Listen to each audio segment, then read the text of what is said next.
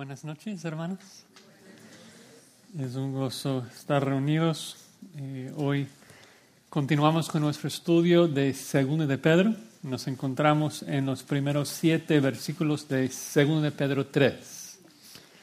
Segundo de Pedro, capítulo 3, versículos 1 al 7. Y quisiera introducir el pasaje hablando de un principio que llamamos el sincretismo.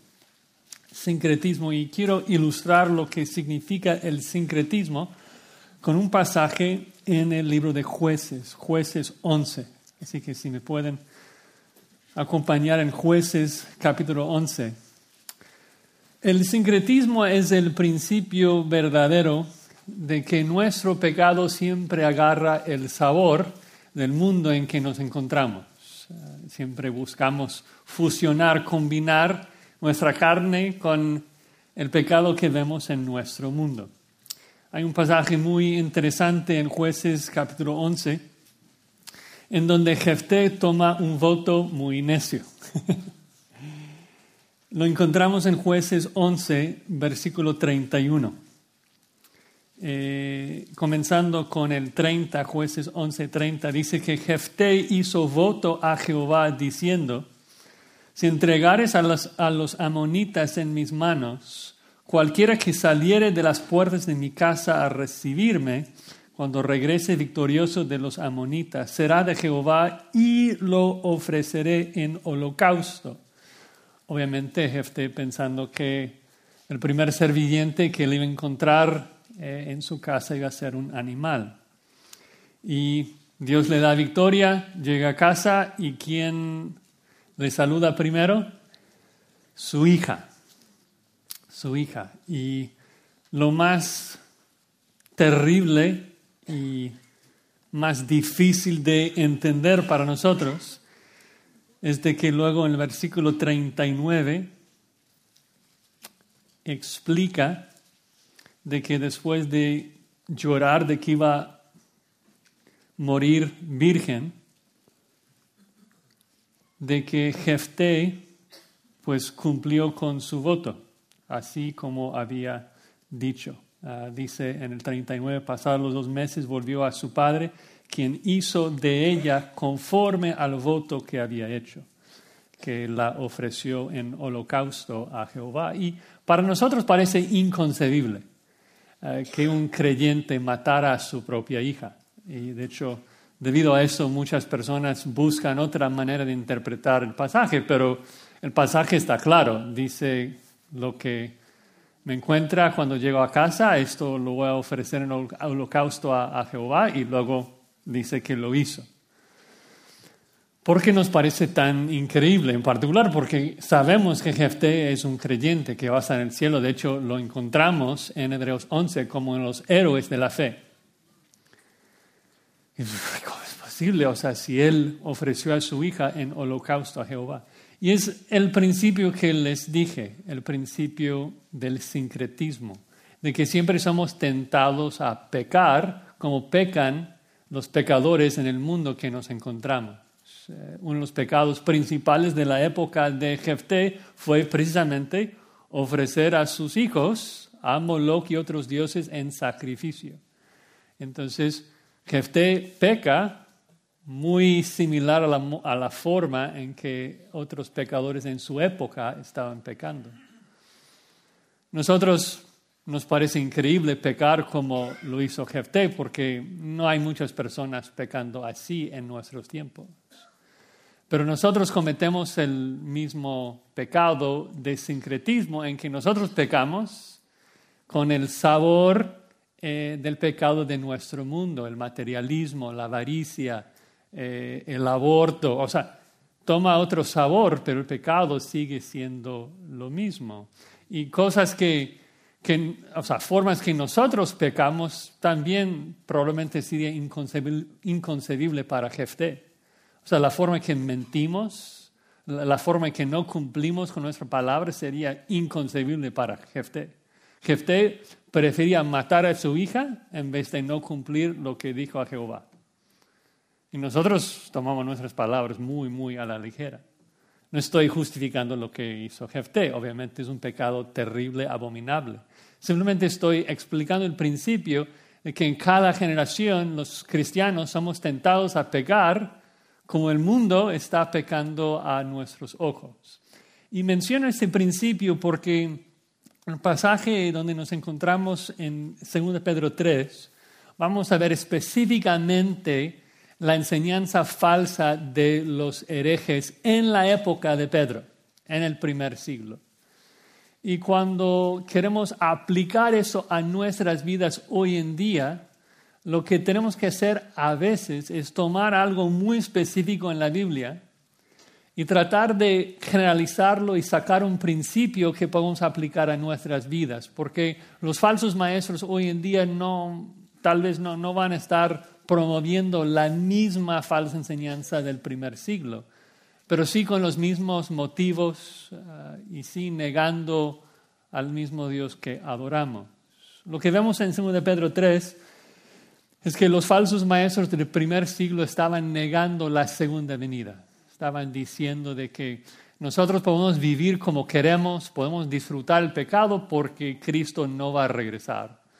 Eh, físicamente. Él, nos salvó, salvó espiritualmente, no estaban negando esto, pero negaban eh, todo lo que es físico, el segundo regreso de Cristo, el juicio final.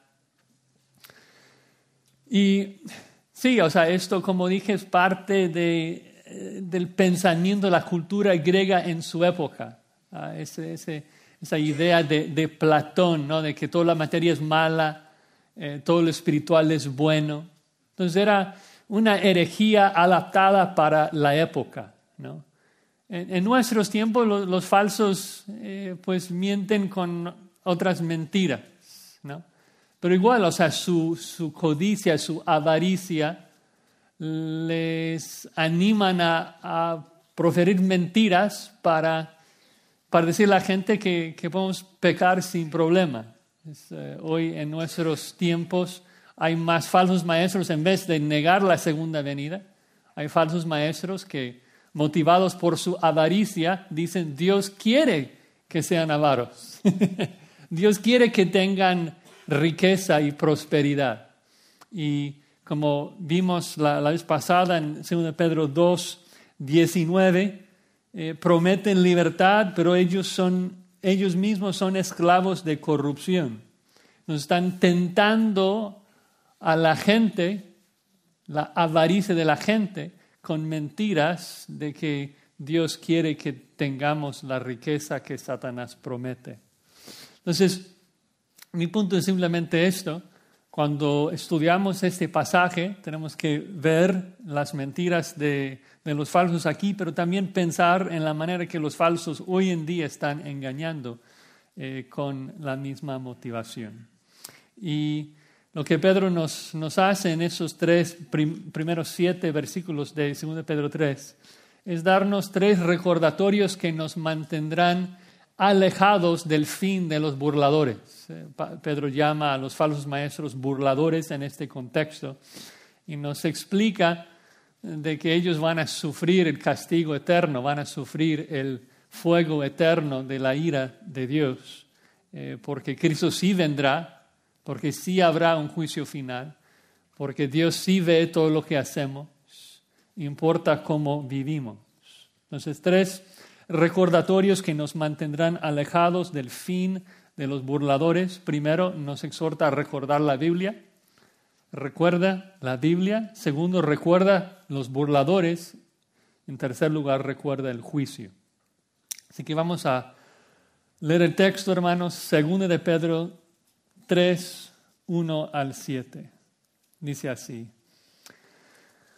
Amados, esta es la segunda carta que os escribo, y en ambas despierto con exhortación vuestro limpio entendimiento para que tengáis memoria de las palabras que antes han sido dichas por los santos profetas y del mandamiento del Señor y Salvador dado por vuestros apóstoles. Sabiendo primero esto, que en los posteros días vendrán burladores, andando según sus propias concupiscencias, y diciendo, ¿dónde está la promesa de su advenimiento? Porque desde el día en que los padres durmieron, todas las cosas permanecen así como desde el principio de la creación. Estos ignoran voluntariamente que, el tiempo, que en el tiempo antiguo fueron hechos por la palabra de Dios los cielos y también la tierra, que proviene del agua y por el agua subsiste. Por lo cual el mundo de entonces pereció anegado en agua.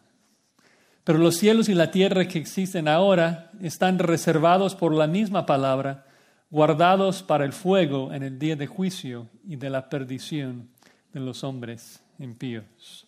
Vamos a orar. Señor, te alabamos y te damos gracias por la salvación que tú nos has regalado en Cristo Jesús.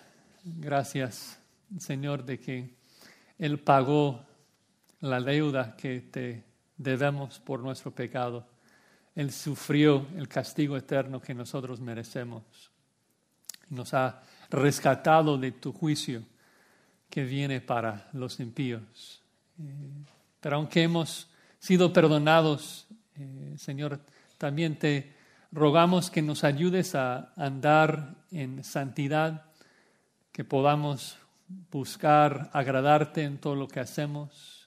No queremos pecar en la misma manera que los impíos hacen, mereciendo tu juicio. Sabemos de que no vamos a enfrentarnos con tu ira, porque Cristo ya pagó todo esto pero tampoco queremos exponernos a tu disciplina y perder el gozo de la salvación que nos ha entregado. Así que te rogamos que nos ayudes a alejarnos, alejarnos del pecado y solamente meditar en tu palabra y en tu verdad. Lo pedimos en el nombre de Cristo. Amén. Entonces, el, primer punto que vemos en los primeros dos versículos es de que debemos recordar la Biblia, debemos recordar la palabra de Dios. Dice Pedro, amados, eh, un título así muy tierno, amados, esta es la segunda carta que os escribo. Obviamente, primera de Pedro es la primera carta que escribe. Y dice, y en ambas despierto con exhortación vuestro limpio entendimiento y en particular en ese tema de la segunda venida. Las dos cartas, tanto primera de Pedro como segunda de Pedro, están llenas de verdades eh, de escatología, de los tiempos finales. Ah, de hecho, eh, si regresan a primera de Pedro 1, desde que todo lo que Pedro va a decir en primera de Pedro, está basada y fundamentada en la esperanza viva que tenemos en, el, en la venida de Jesucristo. Dice en 1 Pedro 1.3, bendito el Dios y Padre de nuestro Señor Jesucristo, que según su grande misericordia nos hizo renacer para una esperanza viva por la resurrección de Jesucristo de los muertos, para una herencia incorruptible, incontaminada y inmarcesible e inmarcesible reservada en los cielos para vosotros, que sois guardados por el poder de Dios mediante la fe para alcanzar la salvación que está preparada para ser manifestada en el tiempo postrero. Y esto es la raíz, la fuente de nuestra alegría y gozo, dicen lo cual vosotros os alegráis. Entonces Pedro básicamente fundamenta, arraiga todas sus exhortaciones en base a esa verdad de que Cristo va a regresar, Cristo nos va a perfeccionar, vamos a disfrutar la eternidad con Cristo. Entonces, regresando a 2 Pedro 3, Pedro dice, estoy despertando con exhortación, exhortaciones basadas en las promesas de, la segunda venida, exhortando, dice, vuestro limpio entendimiento. Eh, la idea ahí es de que es un entendimiento no contaminado por la mentira de los falsos maestros. Quiero, quiero despertarlos y recordarles de las verdades que les, he estado hablando, de la segunda venida, de la esperanza viva que tenemos en Cristo. Tenemos que llenar nuestras mentes con la verdad de Dios, llenar nuestra mente con la Biblia. Por eso Pedro escribe, para que podamos recordar esas verdades que nos llenan de gozo, que nos protegen, que nos animan a vivir en santidad, sabiendo que Dios nos ve, sabiendo que, que Dios va a regresar por nosotros. Continúa el versículo 2 diciendo para que tengáis memoria, ¿no? O sea, somos gente olvidadiza, o sea, nos olvidamos. Y tenemos la palabra de Dios escrita para que podamos volver a recordarnos, para que podamos memorizar y meditar en esas verdades. Dice, para que tengáis memoria de las palabras que antes han sido dichas por los santos profetas y del mandamiento del Señor y Salvador dado por vuestros apóstoles. Aquí tenemos las palabras de Dios y específicamente tenemos el mandamiento de Jesús. Las palabras de Jesús registrados, según Pedro, por los apóstoles. Siempre podemos recordarnos de las palabras que Cristo quiere decirnos porque están escritos. Y esto es lo que nos protege y nos aleja de los burladores, de los escarnedores Ah, de los impíos. Me, recuerda del Salmo 1, eh, seguramente cuando dije escarnecedores pensaron en, en, la forma en que el Salmo 1 comienza, con ese contraste de que solamente existen dos grupos de personas. Dice, bienaventurado el varón que no anduvo en consejo de malos, ni estuvo en camino de pecadores, ni en silla de escarnedores se ha sentado Pedro agregaría, bienaventurado al que no escucha sermones de los falsos maestros, que no anda buscando mentiras en YouTube, ¿no? que no, no busca bendiciones eh, proclamadas por falsos que quieren mentir y engañar, sino que es lo que hace el hombre bienaventurado, versículo 2, sino que en la ley de Jehová está su delicia y en su ley medita de día y de noche. Ese es el varón, la persona que realmente está bendecida, que será como árbol, árbol plantado junto a corrientes de agua que da su fruto en su tiempo, su hoja no cae, todo lo que hace prosperará. Entonces Pedro nos exhorta a recordarnos de la palabra de Dios, de meditar, de memorizar la palabra de Dios, porque eso es lo que nos protege del error de los falsos. El que está meditando en la Biblia no va a ser seducido por mentiras de que Cristo no regresa. la, Biblia está totalmente llena con promesas de que Cristo va a regresar.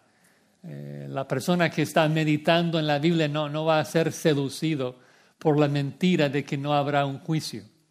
O sea, el que está meditando en la Biblia sabe de que Dios es un Dios de juicio que Dios está airado en contra del impío. Y esto afecta la forma que vivimos, ah, de que queremos pues escaparnos de la ira de Dios, queremos escaparnos de la disciplina de Dios y andar en santidad, andar, andar en justicia. Recuerden que la mentira los falsos es, mira, Cristo no regresa, no habrá un juicio final y debido a esto podemos disfrutar de nuestra codicia, nuestra avaricia en este mundo. Lo que hagamos en este mundo físico no importa para Dios.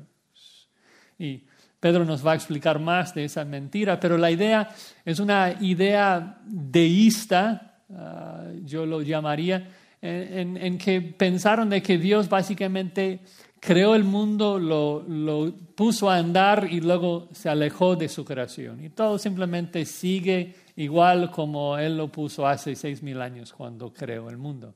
Y lo que nosotros hacemos realmente no, no importa para Dios. Es una mentira que obviamente no, no va a afectar a nosotros si estamos meditando en la palabra de Dios. Entonces, ese principio ¿no? de quitar y poner, cuando, cuando tenemos una mentira en la mente, tenemos que matarla y luego llenar nuestra mente con la palabra de Dios. Es la única manera de vencer y matar a nuestra carne, es llenar nuestra mente con la palabra de Dios. Somos transformados por la renovación de nuestras mentes. Eh, el mundo está atacándonos con mentiras todo el día, todo el día, todo el día. Tienes que vaciar esa agua sucia y llenar tu mente con la palabra de Dios. Entonces, recordar la Biblia es lo que nos aleja del fin de los burladores. Segundo punto, simplemente recordar que hay burladores. Tenemos que estar discerniendo, tenemos que estar buscando identificar quiénes son los que nos hablan la verdad y, y quiénes son los que nos están engañando. No, no es de que tal vez habrá, es que están. El mundo está lleno de burladores, el mundo está lleno de falsos maestros. No todo el que dice que es pastor es pastor, muchos son lobos. Entonces Pedro dice, hay que recordar esto. Ven ahí el versículo 3. Dice, sabiendo primero esto, o sea, de, primer, de primera importancia, eh, lo más importante por decirlo así, porque si uno escucha a un falso maestro, pierde todo, pierde toda la verdad, el que está engañada. Pero dice, sabiendo primero esto, que en los postreros días vendrán burladores. Ahora, ¿cuál es el punto? Pedro está diciendo que no estaban en el mundo y que iban a venir después. No, porque prestemos atención a lo que dice. Sabiendo primero esto, que en los posteros días vendrán burladores. Ahora, ¿en qué días vivía Pedro? En los posteros días desde la cruz, la resurrección de Cristo, la venida del Espíritu Santo, ya entramos en los postreros días. Hay muchas referencias bíblicas que apoyan esto, como Hebreos 1, 2, Juan dice que estamos en los últimos tiempos, pero Pedro en particular comienza su primer sermón en Hechos 2 con esta afirmación, en Hechos 2, 17. Basa todo su sermón en la verdad de que habían entrado en los últimos tiempos, los postreros días. Recuerden que el Espíritu Santo venía sobre ellos, comenzaron a hablar en diferentes idiomas, la gente se burló de, de ellos, decían que estaban ebrios, estaban borrachos. Pedro dice, no, no estamos borrachos, sino que ya hemos entrado en los postreros días donde Dios prometió derramar su Espíritu sobre nosotros. Dice, esto Hechos 2.16 es lo dicho por el profeta Joel, que en los postreros días, dice Dios, derramaré de mi espíritu sobre toda carne. Entonces Pedro entiende de que él vive en los postreros tiempos. El punto es que Pedro está como que citando eh, la verdad del Antiguo Testamento de que iban a haber burladores y falsos maestros en los últimos tiempos y ya estamos dentro. Así que hay burladores hay burladores. ¿Y qué es lo que los burladores hacen? Pues primero dice que andan, andando según sus propias concupiscencias. Estamos en 2 Pedro 3, 3. Que los burladores andan según sus propias concupiscencias. Recuerdan que eh, si quieres identificar a un falso maestro, hay dos maneras de hacerlo. El falso siempre se puede identificar por dos maneras. Primero, por las mentiras que dice, o sea, cosas que, no concuerdan con la palabra de Dios. Y luego, su conducta falsa, su enseñanza falsa y su conducta falsa. Eh, y ya vimos, o sea, en los primeros dos versículos, o sea, de que identificamos la enseñanza falsa del burlador comparándolo con la escritura, meditando en la escritura. Ahora vemos de que el burlador basa su mentira en sus propias concupiscencias. O sea, el burlador, el impío, ¿qué quiere hacer? Quiere pecar, quiere deleitarse en su pecado, así que tiene que adoptar una teología que apoya su conducta. Entonces, inventa mentiras que apoya su vida pecaminosa. La forma que lo hacía en el primer siglo era decir, mira, todo, todo lo físico este, o sea, no, importa, a Dios no le importa lo que pasa en el, en el mundo físico, solamente en, la esfera espiritual. Entonces, si estoy cometiendo fornicación, eh, lleno de codicia, esto a Dios no le importa. Pues tal vez no sería tan efectivo en nuestros tiempos, porque tenemos otra, otra cosmovisión. Pero sí es la misma, el mismo principio, la misma mentira de que el falso hoy en día, ¿qué quiere? Quiere codiciar, quiere amar su avaricia, quiere materialismo. Entonces, ¿qué hace? Inventa mentiras que no concuerdan con la Biblia para vivir según su pecado, pero sin que su conciencia le moleste. Entonces se engaña a sí mismo. Dice, no, es que Dios quiere que seamos prósperos materialmente. Él, quiere que todos seamos ricos. No hay nada nuevo bajo el sol. Entonces, el falso adapta su teología para su vida carnal. Negaban el juicio venidero para vivir sin la responsabilidad de tener que rendir cuentas a su creador. Y como hacen los falsos, no solamente enseñaban sus mentiras, sino que se burlaban de los verdaderos creyentes, se burlaban de los que realmente creían en una segunda venida de Cristo. Ven ahí el versículo 4, la forma que se burlaban de los creyentes, diciendo, ¿dónde está la promesa de su advenimiento? ¿No? O sea, admiten de que hubo una promesa de que Cristo iba a regresar. Pero decían, no va a pasar. No va a pasar, Cristo no va a regresar. Te lo pruebo. ¿Y cómo lo prueban? Aquí viene su prueba. Porque desde el día en que los padres durmieron, todas las cosas permanecen así como desde el principio de la creación. Dios nunca ha intervenido en este mundo físico. Dios nunca ha intervenido en el cosmos físico. A Él no le importa. Todas las cosas desde la creación siguen exactamente igual y esto prueba de que va a seguir así para siempre. Esa idea de que como que Dios está alejado del cosmos físico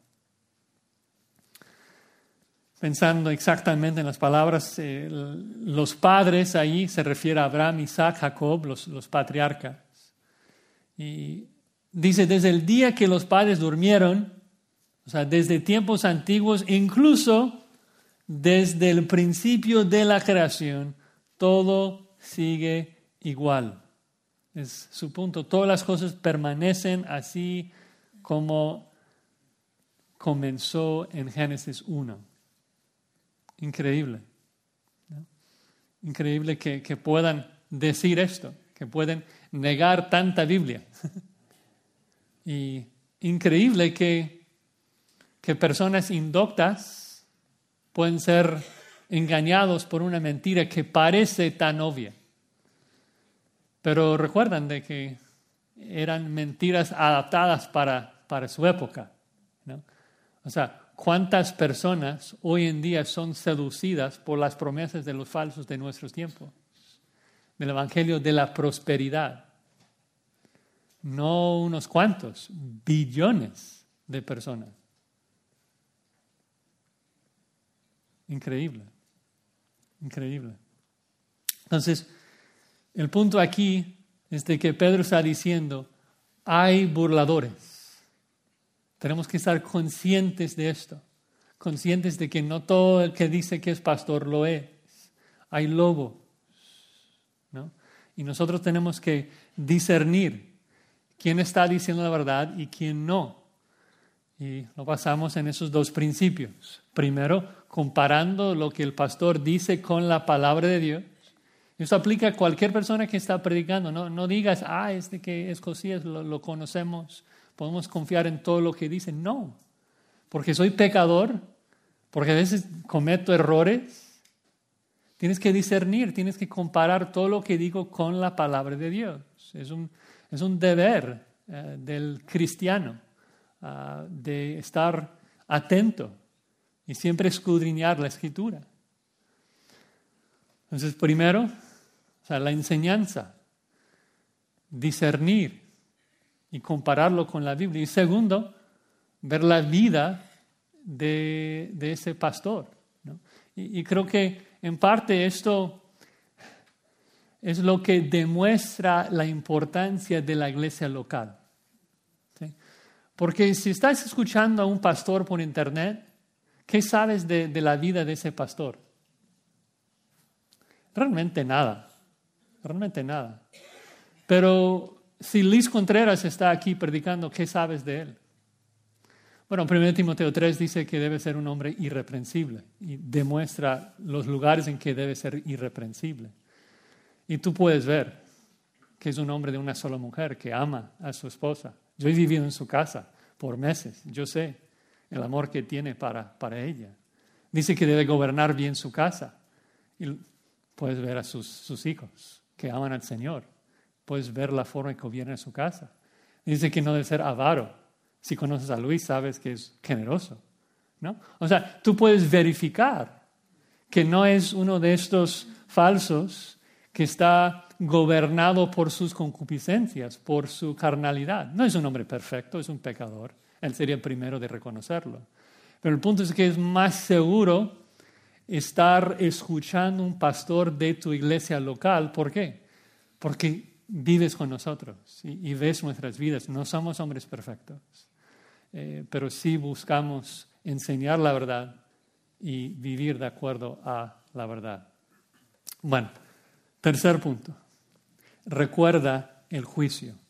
Recuerda el juicio. Entonces tenemos que recordar la Biblia, tenemos que recordar que hay falsos y recordar el juicio. Y Pedro nos va a hablar tanto del juicio pasado como juicio futuro. Primero habla del juicio pasado. Entonces, la burla de los falsos era de que todo sigue exactamente igual desde Génesis 1, desde la creación. ¿sí? Y Pedro dice, estos, versículo 5, ignoran voluntariamente, es decir, de que no es de que se les olvidó, están ignorando a propósito, porque quieren pecar. Ignoran, ¿qué es lo que ignoran? Dice, que en el tiempo antiguo fueron hechos por la palabra de Dios los cielos y también la tierra. Eh, va a hablar de diluvio en unos momentos, pero el punto es de que Dios creó todo por medio de su palabra. Su palabra que dijo sea la luz y fue la luz. Con una palabra creó todo lo que existe, los cielos y la tierra. Pero por esa misma palabra que usó para crear el mundo también va a juzgar al mundo. Y ¿Cómo, es que sabemos esto? ¿Cómo que nos damos cuenta de esto? Es de que el mismo medio que usó para crear el mundo, que fue el agua, en Génesis 1, es el medio que usó para juzgar el mundo en Génesis 6, con el diluvio, cuando mató a todos los descendientes eh, de Adán menos ocho.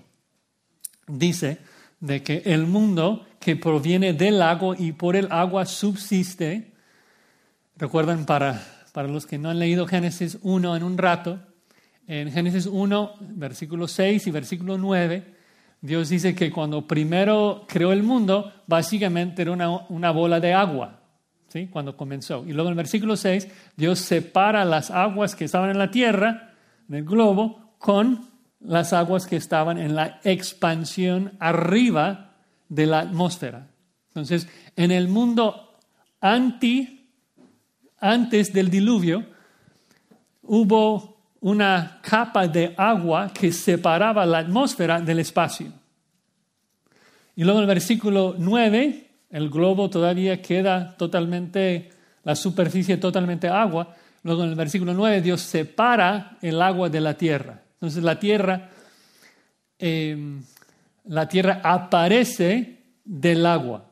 Entonces proviene del agua lo dice, por el agua subsiste. Obviamente toda la vida aquí en esta tierra depende del agua para crecer. Pero luego el punto, versículo 6, por lo cual el mundo de entonces pereció anegado en, en agua. Entonces Dios creó todo con el medio del agua y luego anegó, destruyó el mundo antiguo precisamente por agua. Y los falsos estaban ignorando esa realidad a propósito. Porque el diluvio, Génesis 6 al 9, no es una anécdota, historia rebuscada que nadie entendía, que nadie sabía.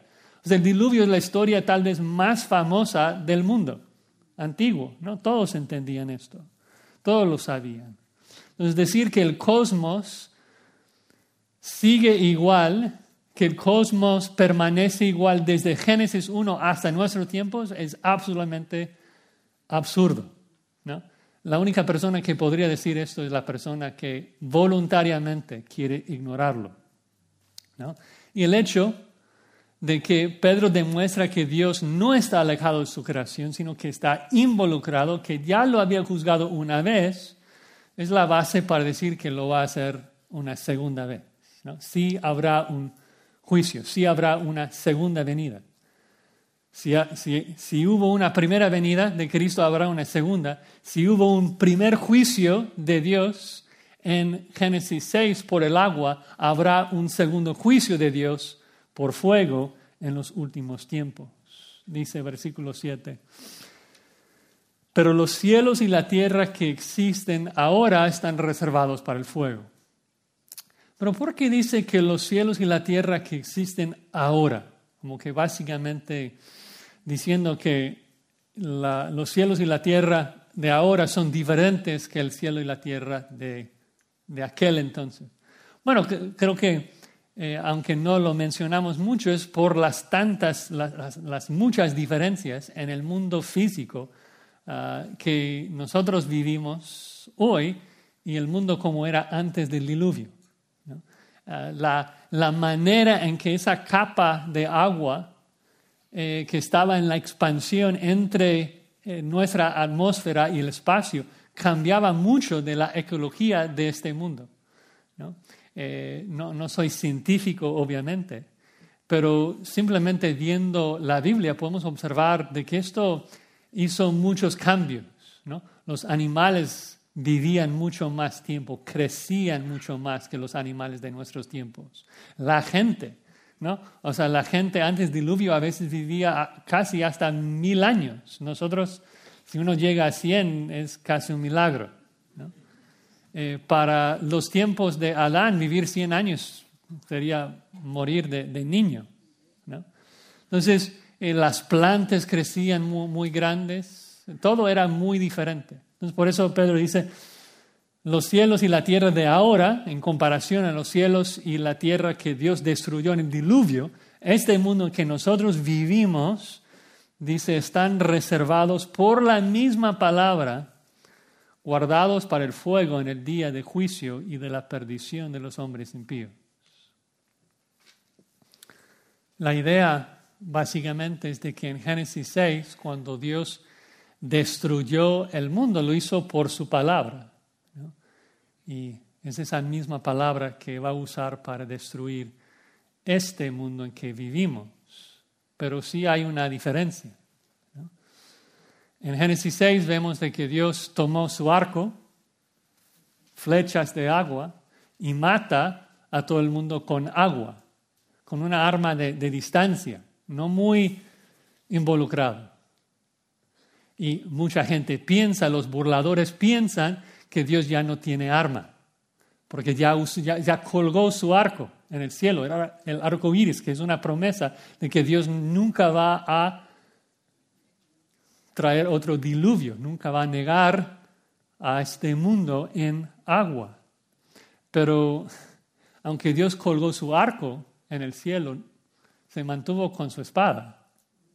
Y este mundo está reservado para, para fuego, para un juicio de fuego, que, que Dios va a quemar todo, derretir los elementos y recrear el mundo.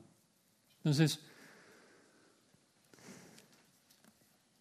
Pedro quiere que recordemos esto, que recordemos de que habrá juicio al final. Dios va a quemar a todo lo que no le agrada, a todos los impíos, a todo el pecado, todo lo que el pecado toca. Y si es cierto de que negar la segunda venida es lo que permitió que los falsos vivieran en pecado y en sus concupiscencias. Lo mismo es cierto para nosotros, de que es recordar y afirmar la segunda venida, afirmar de que habrá juicio al final, lo que nos protege y nos ayude y nos motiva a vivir en santidad. Negar juicio final permitió que los falsos vivieran en pecado afirmar el juicio venidero es lo que nos motiva a vivir en santidad y alejados del pecado. Dios va a juzgar a todo pecado. Dios está registrando cada pecado que tú cometes. Lo escribe en un libro. Dice Apocalipsis 20, si me quieres acompañar. Apocalipsis 20, ya al final de los tiempos, en el juicio del gran trono blanco, dice Apocalipsis 20, versículo 11, vi un gran trono blanco y al que estaba sentado en él, de delante del cual huyeron la tierra y el cielo y ningún lugar se encontró para ellos. Y vi a los muertos, grandes y pequeños, de pie ante Dios. Y los libros fueron abiertos, y otro libro fue abierto, el cual es el libro de la vida. Y fueron juzgados los muertos por las cosas que estaban escritas en los libros, según sus obras. Dios no está alejado de este mundo. Dios está aquí, viéndonos para calcular cuánta ira va a derramar sobre la vida de los impíos. Y pensar en ese juicio venidero es lo que nos motiva a alejarnos del pecado. Aún como cristianos, como mencioné en mi oración, como cristianos obviamente no vamos a enfrentarnos con la ira de Dios, no vamos a ser quemados en el fuego del infierno eterno pero sí vamos a exponernos a su disciplina si no andamos en santidad. Y es recordando la Biblia, recordando que hay falsos y no debemos prestarles atención y recordando que hay juicio, que nos motiva a buscar agradar a Dios. Pablo dice que su ambición, su deseo más fuerte era agradar a Dios, para alejarse de su disciplina y su juicio. Para concluir, quisiera que me acompañaran en el capítulo 6 de Gálatas, que habla un poquito de ese principio, creo que aplicándolo aún más a, nuestras vidas como cristianos. Dice Gálatas 6, versículo 7. Gálatas 6, versículo 7. No os engañéis. Es el mismo principio, ¿no? de que los falsos quieren engañarnos con la idea de que tú puedes sembrar pecado y cosechar vida eterna. Tú puedes vivir en pecado, materialismo, avaricia y no te pasa nada. La persona que dice esto piensa que puede hacer qué? Piensa que puede hacer burla a Dios. ¿Qué? No va a ser posible. Dice Galatas 6, 7, no os engañéis. Dios no puede ser burlado. O sea, ¿quién es el que dijo que tú vas a ser castigado si pecas? Dios. Si tú piensas que puedes pecar sin disciplina, sin consecuencias, estás tratando de hacer burla del omnipotente, del omnisciente, el que ve todo, el que sabe todo. Pablo dice, no, Dios no puede ser burlado. Todo lo que el hombre sembrare, eso también segará, eso lo va a cosechar. Porque el que siembra para su carne, de la carne segará corrupción, mas el que siembra para el espíritu, del espíritu segará vida eterna. No nos cansemos pues de hacer bien, porque su tiempo segaremos si no desmayamos. ¿No? Es un, gran motivo ¿no? para andar en santidad, para buscar agradar a Dios, sabiendo de que todo lo que hacemos en esta vida importa en la eternidad. Lo opuesto es lo que decían los falsos. Los falsos dicen lo que hacemos aquí en esta vida no importa. Qué mentira, sí importa. Dios ve todo lo que hacemos y la forma que vivimos acá tendrá repercusiones en la eternidad. Perdón, no, no muchas veces tengo que traducir de inglés, pero no me salía en, español. Em, y sí, ese, ese principio creo que es, es muy eh, alarmante. ¿no? Cada vez cuando somos tentados a pecar, pecar, la próxima vez que tú estás tentado a pecar, piensas en esto. Si tú piensas que puedes pecar sin disciplina, sin consecuencias, estás haciendo burla o piensas que puedes burlarse de Dios, de la ley de Dios, y no te será posible. Tú vas a cosechar dolor, tú vas a cosechar consecuencias por el pecado que tú cometes, porque Dios es justo, un Dios de juicio. Bueno, recuerda la Biblia entonces, llena tu mente con la Biblia. Recuerda que cuando escuchas a alguien enseñando, tú tienes que discernir, identificar si es un verdadero pastor que está enseñando la palabra o si es un falso. Y recuerda, cada vez que eres tentado a pecar, de que habrá un juicio. Y eso debe no solamente alejarnos del pecado y del fin de los burladores, sino también llenar nuestras mentes y nuestros corazones de gratitud, sabiendo de que todo el, todo el fuego de Dios, Cristo ya lo cargó en la cruz. Y no vamos a sufrir en la eternidad por el pecado que cometemos, porque Dios ya nos perdonó. Bueno, vamos a terminar una oración. Señor, que alegría saber que hemos sido salvados de tu ira por medio del sacrificio de Cristo en la cruz. Pero aún así nos duele pensar en la realidad de que seguimos pecando contra ti. Y oramos de que estas tres verdades que, que vimos hoy en 2 de Pedro nos motive a andar en santidad alejarnos de tu juicio, alejarnos de los falsos y llenar nuestras mentes de tu verdad. Lo pedimos para la gloria de nuestro Cristo. Amén.